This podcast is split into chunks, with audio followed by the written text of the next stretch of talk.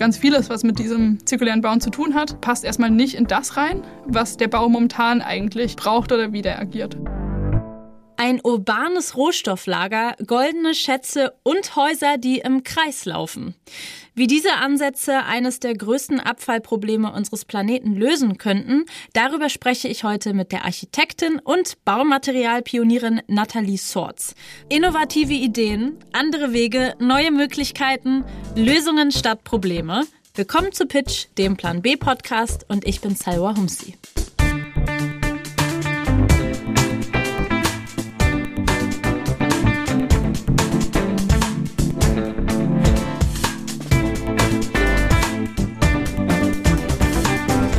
Das Problem.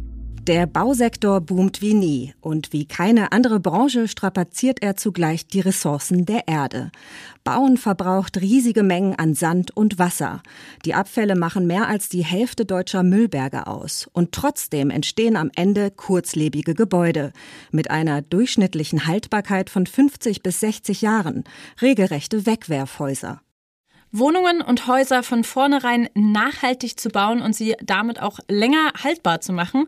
Das ist die Mission meiner heutigen Gesprächspartnerin Nathalie Sorts. Wenn sie nicht gerade selbst Neubauten plant, dann jagt sie nach Baumaterialien und wiederverwendbaren Schätzen durch die Hauptstadt. Hi Nathalie, schön, dass du da bist. Hallo, ja, vielen Dank für die Einladung. Kannst du noch mal erklären, was genau du eigentlich machst? Also ich bin bei einer Genossenschaft und dort äh, betreue ich das Thema zirkuläres Bauen. Und das bedeutet, dass ich Bauteile suche, die wir wiederverwenden können, so plane, dass wir sie in Zukunft wiederverwenden könnten oder leicht instand halten könnten. Und ich fokussiere mich auf gesunde Materialien. Lass vielleicht noch mal einen Schritt zurückgehen. Was bedeutet denn zirkulär bauen? Zirkulär bauen bedeutet für uns in der Genossenschaft, in der ich tätig bin, erstmal drei Sachen. Mhm. Das eine ist ganz klar die Wiederverwendung von Bauteilen. Das ist auch das, was man, glaube ich, immer als allererstes im Kopf hat. Dann aber auch so zu planen, dass man in Zukunft wieder zurückbauen kann. Also da geht es nicht nur um den gesamten Abbruch, sondern auch um Instandsetzungsmaßnahmen, um Reparaturen, also dass nicht immer direkt das ganze Bauteil oder äh, Bauteilkomponenten weggeworfen werden müssen, sondern dass man auch ganz leicht an zum Beispiel ein Fenster rankommt mhm. ähm, und einfach nur einen Teil davon austauschen kann. Und das dritte ist der Fokus eben auf gesunde Materialien, was ähm, besonders bei der Bauteilsuche ein großes Thema ist, weil wir finden momentan viele Gebäude aus den 70er, 80er Jahren und da waren eben ganz viele Schadstoffe verbaut und ähm, das ist nicht das Ziel von uns, also, weil wir einen Mehrwert schaffen wollen mit unserer Architektur und dazu gehört auch, dass wir Umweltmensch äh, nicht belasten. Und ähm, wir haben dich ja jetzt gerade so als Baumaterialjägerin vorgestellt. Wie kann ich mir das denn vorstellen? Also gehst du los und bist so, ah, heute gehe ich mal jagen. Und dann guckst du, wo finde ich hier eine Baustelle? Ja, hier braucht ihr das noch, was da rumliegt? Oder wie, wie läuft das ab? Wir sind aktuell drei Leute, die sich Vollzeit mit dem Thema des zirkulären Bauens auseinandersetzen. Selbst auf dem Weg hierher ins Studio waren zwei Baustellen, wo ich erstmal stehen geblieben bin und habe geguckt, was Egal was für Baustellen, du musst dir das angucken. Ähm, Kann ja auch sein, dass da ein Neubau entsteht. Ja, ja, trotzdem. Aber okay. da, zum Beispiel, da fallen ganz oft irgendwie Verschnittsachen ab oder es wurde mehr Material bestellt, als eigentlich gebraucht wird. Also auch da greifen wir Dinge ab. Die Möglichkeit, die sich bisher am meisten bewährt, ist, zum einen gibt es ein paar wenige Bauteilbörsen in Deutschland, wo genau das der Fokus ist, also alte Bauteile ähm, zu jagen, zu sammeln, zu lagern. Da suchen wir explizit nach, wenn wir sehr besondere Bauteile brauchen, zum Beispiel eine fünfgeschossige Außentreppe oder sowas. Ähm, was wir aber auch ganz viel machen, ist tatsächlich auf Ebay schauen. Da gibt es viele Bauleiter von Abbruchbaustellen, die vereinzelt Materialien reinstellen und dann nehmen wir Kontakt zu denen auf und dann merkt man aber, das sind Bauleiter, die machen das auf fünf Baustellen und haben dann plötzlich ein Netzwerk, wo wir mehrere Baustellen gleichzeitig abgreifen können. Und dann die letzte Möglichkeit ist, dass wir wirklich Investoren oder Großgrundbesitzer, ähm, Hausbesitzer einfach anschreiben und ganz aktiv sagen, hey, wir wissen, Sie sind im Besitz von X äh, Immobilien, wird da gerade irgendwas saniert oder ähm, steht da was an? Genau, und das hat auch schon eigentlich zum Erfolg geführt. Also man kann es quasi so erklären, dass so wie wir vielleicht in anderen Bereichen in unserem Leben versuchen, nachhaltig zu leben, also dass wir nicht mehr jede Woche neue Klamotten bestellen irgendwo, sondern vielleicht in Second-Hand-Laden gehen oder von Freunden die aussortierten Klamotten nehmen und quasi da so ein Kreislauf entsteht, dass du das aufs Bauen überträgst. Genau, ja. Also das ist eigentlich genau das gleiche Prinzip. Mhm. Nur, dass die empfundenen Hürden und die Infrastruktur, die es dazu bedarf, noch viel weniger existent ist im Bauwesen. Und auch das Mindset ist auch was, was völlig fehlt. Also sobald ich zum Beispiel auf eine Abbruchbaustelle gehe oder auch meine Kollegen teilweise, ähm, ist ganz oft erstmal der Kommentar, das geht aber doch nicht oder das ist nicht legal. Mhm. Und im Bauwesen ist man schon konfrontiert mit vielen Rahmenbedingungen, mit Schallschutz, Brandschutz, äh, Wärmeschutz ist ein Riesenthema. Mhm. Und viele können sich nicht vorstellen, dass ein altes Produkt diese Kriterien erfüllen kann. Mhm. Also nach dem ersten Kommentar oder nach der ersten Einschätzung, so, das geht doch gar nicht, das ist nicht, nicht legal, kommt halt ganz oft, aber schön wäre es schon, wenn das ginge. Wie kann ich mir das dann vorstellen? Sieht dann so ein zirkulär gebautes Haus all aus? Nee. Ich glaube, viele Leute würden den Unterschied nicht merken. Also das mhm. ist einfach, wenn du 30 Mal die gleiche Tür gerettet hast und dann gibt es im Gebäude 30 Mal die gleiche Tür, dann sieht das nicht aus wie ein Patchwork oder wie ein DIY-Haus, ähm, sondern es sieht einfach aus wie jedes andere Haus. Mhm. Vor allen Dingen, weil gerade Türen ist so ein Beispiel, da finden wir haufenweise Türen, die gerade mal vor zehn Jahren eingebaut wurden, maximal. Also wir haben jetzt auch eine Baustelle mit Türen, die sind drei Jahre alt. Das sind super schöne Türen. Also hätten wir die neu besorgt, hätten wir wahrscheinlich ähnliche Türen neu besorgt. Mhm. Ähm, Weil die noch relativ modern waren. Total. Und häufig hat es ja wahrscheinlich auch was mit einer Restaurierung zu tun. Also ich weiß nicht, bearbeitet ihr die Sachen dann nochmal? Ich habe nämlich zum Beispiel vor kurzem meine Türen gestrichen. Die sahen mhm. nämlich all aus. Jetzt habe ich die gestrichen, jetzt sehen die wieder neu aus. Ja, also es kommt wirklich auf das Bauteil drauf an. Zum Beispiel die Türen, die ich eben angesprochen habe, das sind Alutüren, verglast, relativ groß. Die sehen einfach wie neu aus, also da brauchen wir gar nichts aufzubereiten. Mhm. Das ist in super vielen Fällen so. Also du wirst es kaum schaffen, einfach ein Bauteil woanders auszubauen und es direkt wieder, ohne nochmal irgendwas zu machen, mhm. einzubauen. Aber es bedeutet nicht unbedingt, dass das Bauteil selbst erstmal restauriert werden muss. Und kannst du vielleicht nochmal diese Genossenschaft erklären, dass, mhm. dass man das besser verstehen kann? Also wir sind eine Genossenschaft, die aktuell zwei Projekte baut. Mhm. Und äh, die Häuser, die wir aktuell bauen oder auch generell im Rahmen dieser Genossenschaft bauen werden, sind Häuser, die die Genossen selbst besitzen. Die Projekte verwalten sich selbst, die äh, finanzieren sich selbst letztendlich durch Mieteinnahmen ähm, und sie besitzen sich gegenseitig. Also es gibt halt wirklich ein Interesse, dass dieses Konstrukt weiter bestehen bleibt. Auch, auch dass es auch ein soziales Konstrukt ist? Genau, ja. Wir haben ja eingangs gehört, die aktuelle durchschnittliche Lebenszeit eines Hauses beträgt nur 50 bis 60 Jahre, also echt krass wenig lang. Ja, ja. Und alte Fachwerkhäuser, die existieren ja bereits mehrere hundert Jahre. Also das älteste, das steht in Esslingen und es wurde ähm, 1261 erbaut. Wie und warum verändert sich das denn? Ich glaube, weil wir heute zum einen schneller bauen, aber auch mit, mit schlechteren Materialien mhm. ähm, und auch ja, einfach weniger Wert in was Altem sehen und das wieder aufzubereiten, anstatt zu sagen, nein, rein wirtschaftlich gesehen kommt es mich jetzt gerade in diesem Moment günstiger, es abzureißen und neu zu bauen. Also mhm.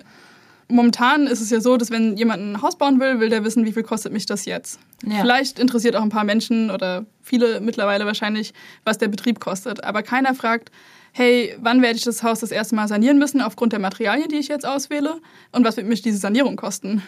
Aber das ist nicht gang und gäbe in der Bauindustrie momentan. Und ähm, ja, man merkt es ja vielleicht selbst, wenn man irgendwie vor einem Produkt steht und sieht, das eine ist fünfmal so teuer und mhm. hält aber vielleicht länger. Und ich versuche persönlich fast immer die Entscheidung zu treffen, das langanhaltende Produkt zu wählen. Aber natürlich kommt es auch auf meine ja, finanzielle Situation zu dem Zeitpunkt an.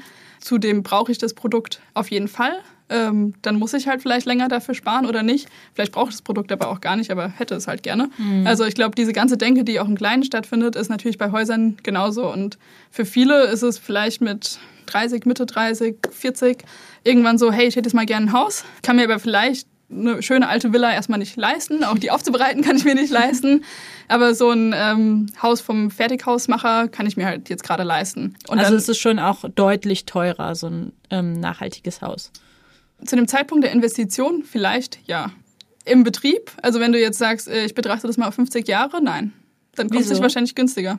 Weil du zum Beispiel vielleicht nicht so oft sanieren musst. Also wenn du einen Echtholzfußboden mhm. hast und jetzt keinen irgendwie Billo-Parkett, den du halt mhm. nach 10 Jahren wieder auswechselst und dann in den 50 Jahren halt fünfmal auswechselst, mhm. dann ist die Kosten, die du über 50 Jahre hast, auf jeden Fall teurer, mhm. als wenn du jetzt einfach sagst, ich habe ein Parkett und ich schleife den mal alle 15, 20 Jahre. Also die Schleifkosten sind deutlich geringer, als sich alle fünf Jahre trotzdem auch das Billo-Produkt reinzuholen. Okay, und wenn ich jetzt sage, ich baue mir ein Haus, was sehr unrealistisch ist, aber sagen wir mal, ich, ich entscheide das ja. und ich äh, sage, ich will das nachhaltig bauen, wo fange ich denn dann an? Also dann rufe ich dich wahrscheinlich erstmal an und sage, hallo Nathalie, kannst du mir helfen? Also um nachhaltige Gebäude zu bauen, das können ganz viele Architekten. Ah, okay, ähm, also genau. es gibt, es ist ja. mittlerweile also schon ja. auch mehr der Trend in die Richtung da. Genau, also nachhaltig ist ja ein sehr dehnbarer Begriff. Mhm. also ich sage mal zirkulär. Ja, ja zirkulär. Konkret. Ähm, zirkulär machen nicht so viele. Mhm. Nee, das ist kein Teil der Ausbildung, das ist auch nicht ein Hauptfokus. Es gibt Architekten auf jeden Fall, die sich mit dem Bauen im Bestand auseinandersetzen. Mhm. Ähm, und diese Architekten haben enorm viel Wissen zu alten Materialien, alten Bauweisen. Ähm, und früher wurde auch vieles sehr viel reversibler gebaut. Da war auch nicht der Fokus auf, wir müssen das Ganze schnell bauen. Mhm. Ähm, und es gibt enorm viele Architekten, die enorm viel Wissen haben, die diesen zirkulären Bauen zutragen können. Ja, das ist so ein bisschen so, wie wenn die Eltern einem immer sagen, ja, früher hätte die Waschmaschine aber 50 Jahre länger gehalten und jetzt halten die alle nur noch zwei Jahre. Also ja. früher war alles besser, weil da wurde besser und vorsichtiger gebaut. Mm, also ja, ich könnte das mit einem Schmunzeln so mhm. unterschreiben, ja. okay. Ja, genau. Ähm, ja, also ist, klar, es gibt, es gibt immer Ausnahmen, aber mhm. das, was man das, was ich aktuell auch einfach absurd finde, ist, es gibt ja sehr viele Häuser, die einfach leer stehen, gerade in dörflichen Strukturen. Und gleichzeitig gibt es aktuell wieder den Trend, oder man kann es bald einen Trend nennen, vielleicht mal wieder so eher in die ähm, Außenbezirke von Städten zu ziehen. Zum einen, weil ich mir das nicht leisten kann, in der Stadt zu bauen. Ähm, aber auch zum anderen, weil man dann doch das Bedürfnis hat nach grüner Wiese, Anschluss irgendwie in die Landschaft. Ähm, und zeitgleich ist es jetzt nicht ein Trend, sich alte Häuser zu kaufen und die aufzubereiten. Das machen Liebhaber, das machen Leute, die dafür ein Fable haben oder ein besonderes Interesse oder Händchen. Ähm, viele sagen halt immer noch, ähm, ja, dann will ich mir aber auch dort irgendwie das Traumhaus bauen. Aber man kann es ja auch erstmal suchen und sehen, ob es das vielleicht schon gibt. Obwohl ich das ähm, interessant finde, weil vom Gefühl her würde ich sagen, dass der Trend ja immer mehr in Richtung, ähm, wir setzen uns mehr damit auseinander, was kaufen wir, wie viel kaufen wir, Nachhaltigkeit. Ich, ich glaube, es könnte gut sein, dass die Generation, die gerade halt das Ganze sehr pusht, also gerade Fridays for Future, das sind ja Menschen, die vielleicht noch nicht aktiv in dem Alter sind, mhm. ähm, gerade ein Haus zu bauen. Aber ich glaube, dass dieses Bewusstsein oder diese Denkweise auf jeden Fall dort viel ähm, integrierter und, und ähm, ja, gefühlt und gelebt wird als zum Beispiel in meiner Generation. Mhm. Wie sehr gerade natürliche Ressourcen überstrapaziert werden, das zeigt uns allen auch der sogenannte Earth Overshoot Day. Schnell gecheckt. Der Earth Overshoot Day, der Erdüberlastungstag, markiert den Tag im Jahr, an dem die gesamten natürlichen Ressourcen aufgebraucht sind, die unser Planet innerhalb eines Jahres erzeugen kann. 2020 war das schon im August. Verantwortlich ist vor allem auch die Baubranche. Sie verbraucht etwa 40 Prozent der globalen Ressourcen. Wieso tut denn eigentlich die Baubranche so, als hätten wir unendlich viele Rohstoffe zur Verfügung? Mm, zum einen, weil seit vielen, vielen Jahren das Bauen, so wie es jetzt ist, schon so etabliert ist. Mhm. Also die Wege sind etabliert, äh, das Denken ist etabliert, die Infrastruktur, die Hierarchien sind äh, etabliert, wie wir Dinge tun im Bau. Dann auch, weil viele Primärressourcen einfach günstig sind. Ähm, auch das Abbrechen und Wegwerfen ist nicht so teuer. Mhm. Man will es nicht glauben, wenn man manchmal Bauverzögerungen wahrnimmt, aber geht es auch oft darum, halt ein Bauprojekt relativ schnell und zügig abzuschließen. Mhm. Ähm, und dann ist natürlich dieser ganze Aufwand, ähm, erstmal noch ein Bauteil zu suchen und das äh, dann irgendwo abzuholen etc., ähm, nimmt natürlich Zeit in Anspruch. Und dieser Zeitfaktor ist auch heutzutage noch nicht ganz scharf definiert. Also ich kann dir jetzt nicht sagen, ob ich bis nächste Woche Türen gefunden habe oder nicht. Kann auch sein, dass ich drei Wochen brauche. Und damit, mit dieser Unsicherheit, wollen halt viele nicht agieren. Also mhm. sie sagen halt einfach, nee, ich habe einen straffen Terminplan, ich bin als Gewerk dann auf der Baustelle und dann kommt mein Folgegewerk und der Investor sagt halt auch, äh, nee, ich muss wissen, wann ich diese Mieteinnahmen reinkriege. Also ähm, ich glaube, ganz vieles, was mit diesem zirkulären Bauen zu tun hat, passt erstmal nicht in das rein, was der Bau momentan eigentlich ähm, braucht oder wie der agiert. Und wenn wir jetzt nochmal von, von einem Durchschnittsbürger oder Bürgerin ausgehen, die in einer Mietwohnung wohnen, auf die die keinen Einfluss hat. Wenn ich jetzt zum Beispiel sage, ich baue mir ein neues Regal, macht es denn mehr Sinn, wenn ich meine Regalbretter vielleicht äh, irgendwo hole, die von einer alten Baustelle kommen oder ist es egal, ob ich die dann auch im Bauhaus hole? Typischerweise gucke ich auch erstmal auf Ebay, weil das halt schon eine Infrastruktur ist, die man einfach ganz gut nutzen ja, kann. Voll. Und ich habe auch privat eigentlich fast nie den Fall, dass ich sage, oh, das muss jetzt aber morgen fertig sein. Ich klopfe tatsächlich auch immer erstmal irgendwie so Freundeskreis, Bekanntenkreis oder bekannte Netzwerke ab, um, um zu sehen, kriege ich das irgendwie auch anders hin. Ich kann mir vorstellen, dass gerade auf dieses Handwerkern so Corona voll den großen Einfluss auch hatte. Ja. Und wenn wir mal über äh, die Pandemie sprechen, da ist der Verbrauch an Baustoffen tatsächlich in diesem Zeitraum gesunken, besonders der verringerte Holzverbrauch, 8,4 Prozent im okay. Vergleich zum Vorjahr. Wow. Und die geringeren äh, CO2-Emissionen kommen dazu. Was glaubst du, wie sich das erklären kann, diese Zahlen?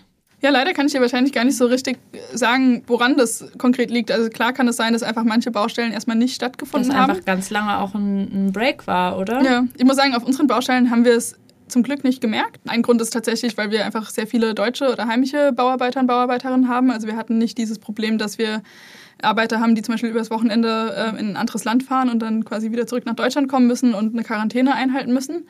Aber ich kann mir schon vorstellen, dass gerade bei, bei neuen Projekten vielleicht äh, ja, der ganze Aufwand davor erstmal schwieriger war. Und auch Baumaterial wahrscheinlich aus, was dann aus anderen Ländern oder so importiert wird. Also es war ja einfach auf allen Ebenen so ein, ja. so ein Stopp. Ja. Also selbst wenn dann Sachen nicht weiterlaufen und wenn Menschen viel Geld verlieren und wenn natürlich auch ähm, das meistens wahrscheinlich zuerst die Leute ganz unten trifft, die dann irgendwie ihre Jobs verlieren oder so, weil sie nicht mehr auf dem Bau können. Aber ein Stopp ist möglich. Und dann ja. könnte man ja auch sagen, okay, wir machen jetzt mal einen Stopp und dann morgen bauen wir alle recycelt.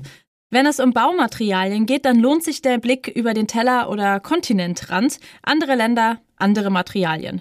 Wer von euch schon mal in Asien oder in Südamerika unterwegs war, der hat vielleicht schon mal in Bambusgerüste eingehüllte Wolkenkratzer gesehen. Schnell gecheckt. Bambus ist biegsamer als Holz und stärker als Stahl. Das macht die Pflanze als Baustoff interessant.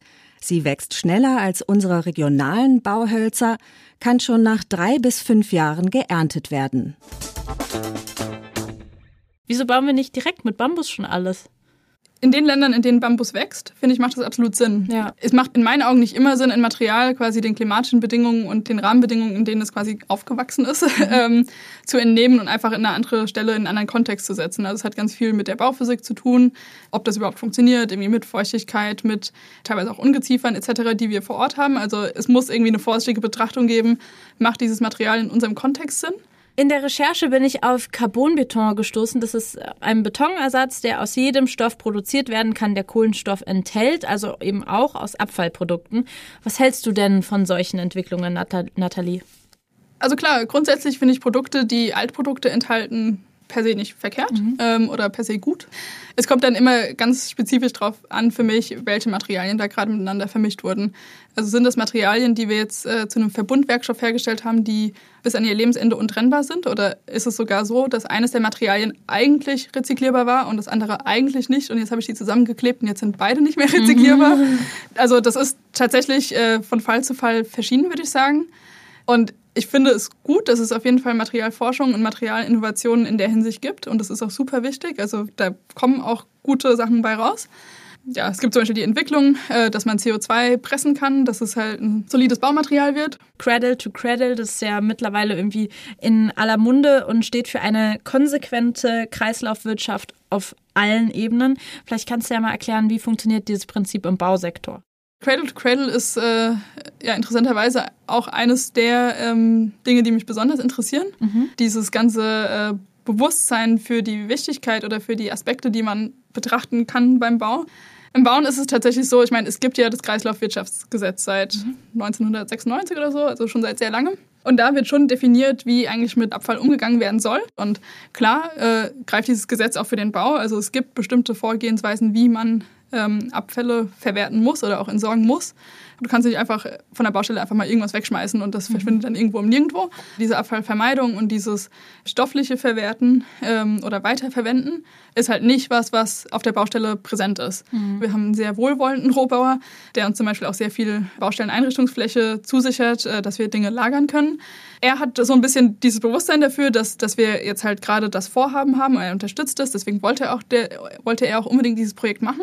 Aber für ihn momentan hat das keinen Einfluss darauf, wie er mit seinen Baustoffresten umgeht. Ich sage zwar zu ihm, wenn ich jetzt sehe, okay, er hat zu viel Material von etwas bestellt, sage ich schon immer so, hey, ähm, was machst du eigentlich mit den Resten? Oder wenn du Reste hast, dann leg die bitte zur Seite und sag Bescheid. Also das ist das Bewusstsein, was man vielleicht von diesem Kreislaufgedanken mit auf die Baustelle bringen kann. Beziehungsweise bei unserer Nachbarbaustelle werden jetzt ähm, ein paar neue Fenster eingebaut oder auch ein paar alte Fenster eingebaut. Mhm. Und dafür gibt es aber einen separaten Tischler, der sich nur mit dieser Aufgabe beschäftigt, die alten Fenster wieder einzubauen. Und mit ihm zum Beispiel unterhalte ich mich ganz viel darüber. Und er würde das nie Cradle to Cradle nennen oder er würde nie sagen, oh, jetzt bewegen wir uns im äh, mhm. Kreislauf. so, oder, der macht also, das einfach.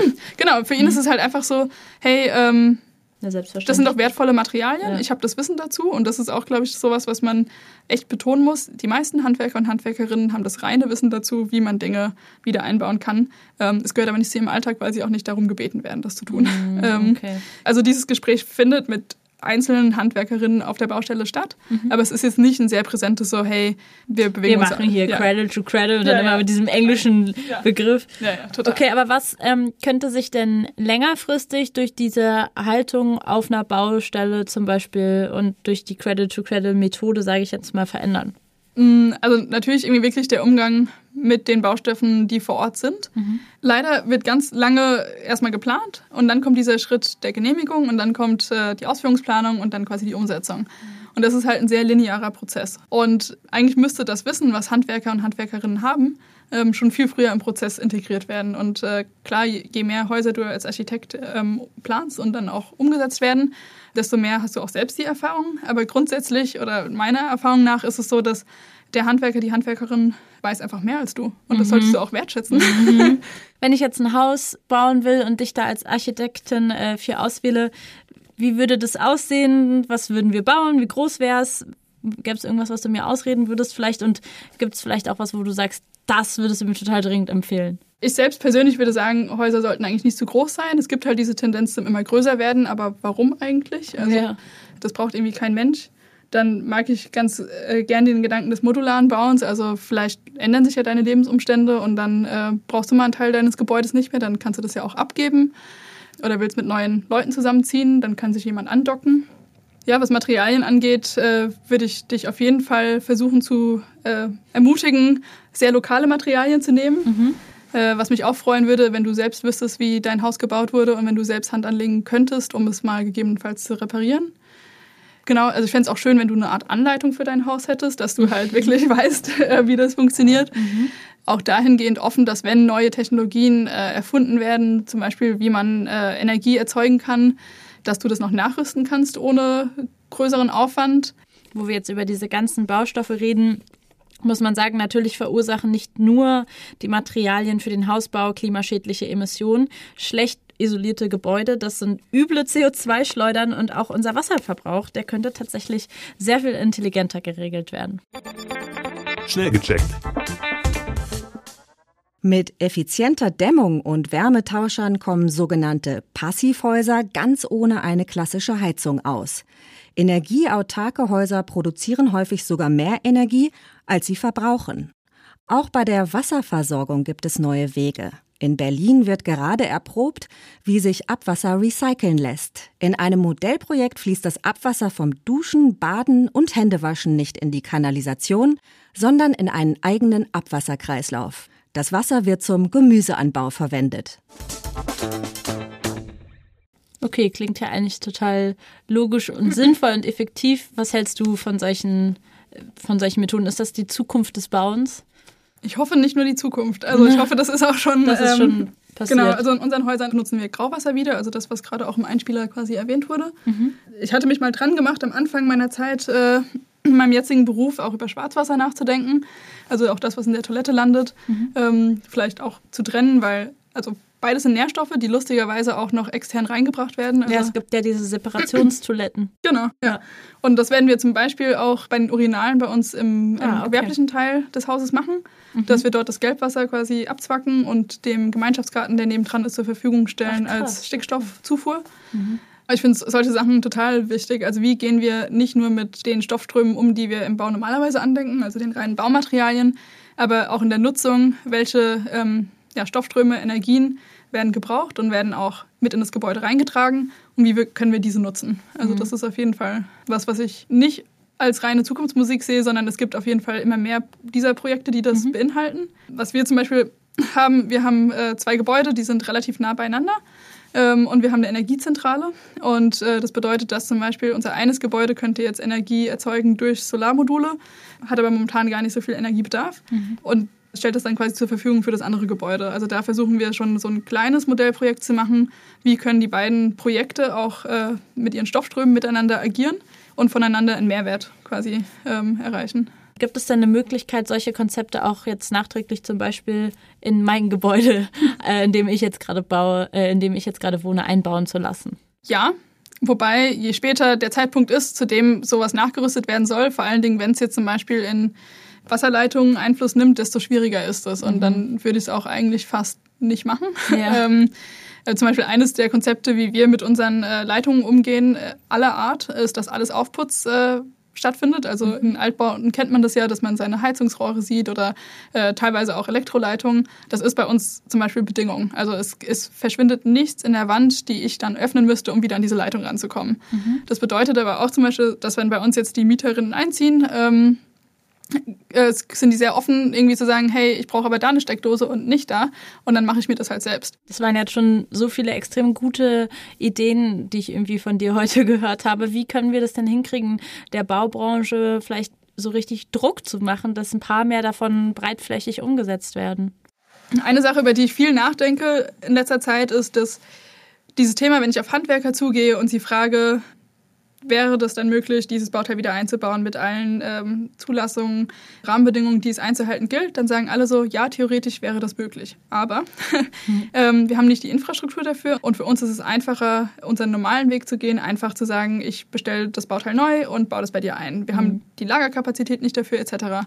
Und obwohl ich die Handwerker in dem ganzen Spiel gerade schon als super positiven Teil ansehe, fände ich es eigentlich schön, wenn Handwerkerinnen und Handwerker dazu gezwungen werden. Ihr müsst aber mit alten Bauteilen euch auseinandersetzen. Ihr müsst die Infrastruktur bereitstellen. Ihr müsst die Mitarbeiter dahingehend ausbilden, weil das oft bei uns gerade ja eines der Gründe ist, warum etwas vielleicht nicht funktioniert, weil wir einfach zur richtigen Zeit nicht den richtigen Handwerker, Handwerkerin finden und äh, das soll auch um Hersteller gehen, die einfach sagen, wir übernehmen keine Gewährleistung mehr für unser Produkt, sobald es äh, als gebrauchtes Produkt wieder eingebaut wurde. Auch die müssen dafür Garantie übernehmen. Wenn, wenn ihr Produkt doch so toll ist, wie sie sagen, dann kann es doch nicht nur drei Jahre lang toll sein. Mhm. Also dann müssen die sich damit auseinandersetzen, wie kann ich mein Produkt schon so konzipieren, dass es wiederverwendet werden kann zu den tollen Qualitäten, die sie anpreisen.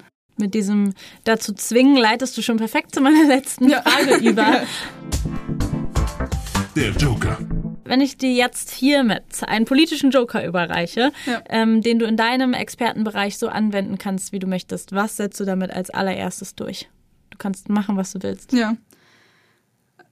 Also wahrscheinlich äh, würde ich jede Stadt dazu zwingen, äh, Bauteilbörsen einzurichten und dass das der erste Entsorgungsweg ist für noch wiederverwertbare Bauteile. Dann vielen Dank dir, Nathalie, dass du dabei warst. Ich habe sehr viel gelernt. Ja, sehr gerne. Und vielen Dank für die Einladung nochmal. Danke dir voll das interessante und spannende Gespräch heute wieder gewesen. Wie natürlich jede Woche. Ich habe wieder super viel mitgenommen. Und vor allem, ich bin ja eh schon so eine kleine Heimwerkerin und Bastlerin. Und wenn ich viel, viel mehr Zeit hätte in meinem Leben, würde ich gerne noch viel mehr selber bauen. Und natürlich äh, finde ich auch grundsätzlich, auch wenn mich ein Haus jetzt grundsätzlich nicht so reizt, die Vorstellung, geil selber eins zu bauen. Viel, viel spannender als eins zu besitzen. Aber vielleicht werde ich da nochmal auf Nathalie zurückkommen. Und ich verstehe natürlich auch die Hürden des Zirkulärbauens, aber wenn man so weiß, man hat selber ein Haus gebaut und es ist einfach ja sogar fast schon gut für die Umwelt, dann ist das doch total der coole Ansatz. Ähm, ich bin gespannt, was ihr mitgenommen habt aus der äh, heutigen Folge. Schreibt es mir total gerne über unseren Instagram-Account und ansonsten könnt ihr euch natürlich auch schon freuen auf die nächste Woche. Da haben wir wir ein weiteres sehr spannendes und interessantes Thema und zwar reden wir über Fleisch. Denn es geht darum, wie es eine Möglichkeit gibt, unseren Fleischkonsum so ethisch wie möglich zu gestalten. Das war Pitch und ich bin Salwa Humsi.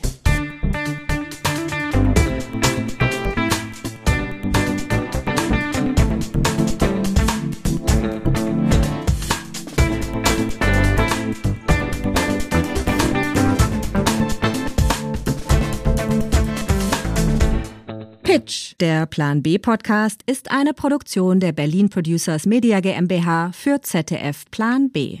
Folgt Pitch bei Instagram unter Pitch der Podcast.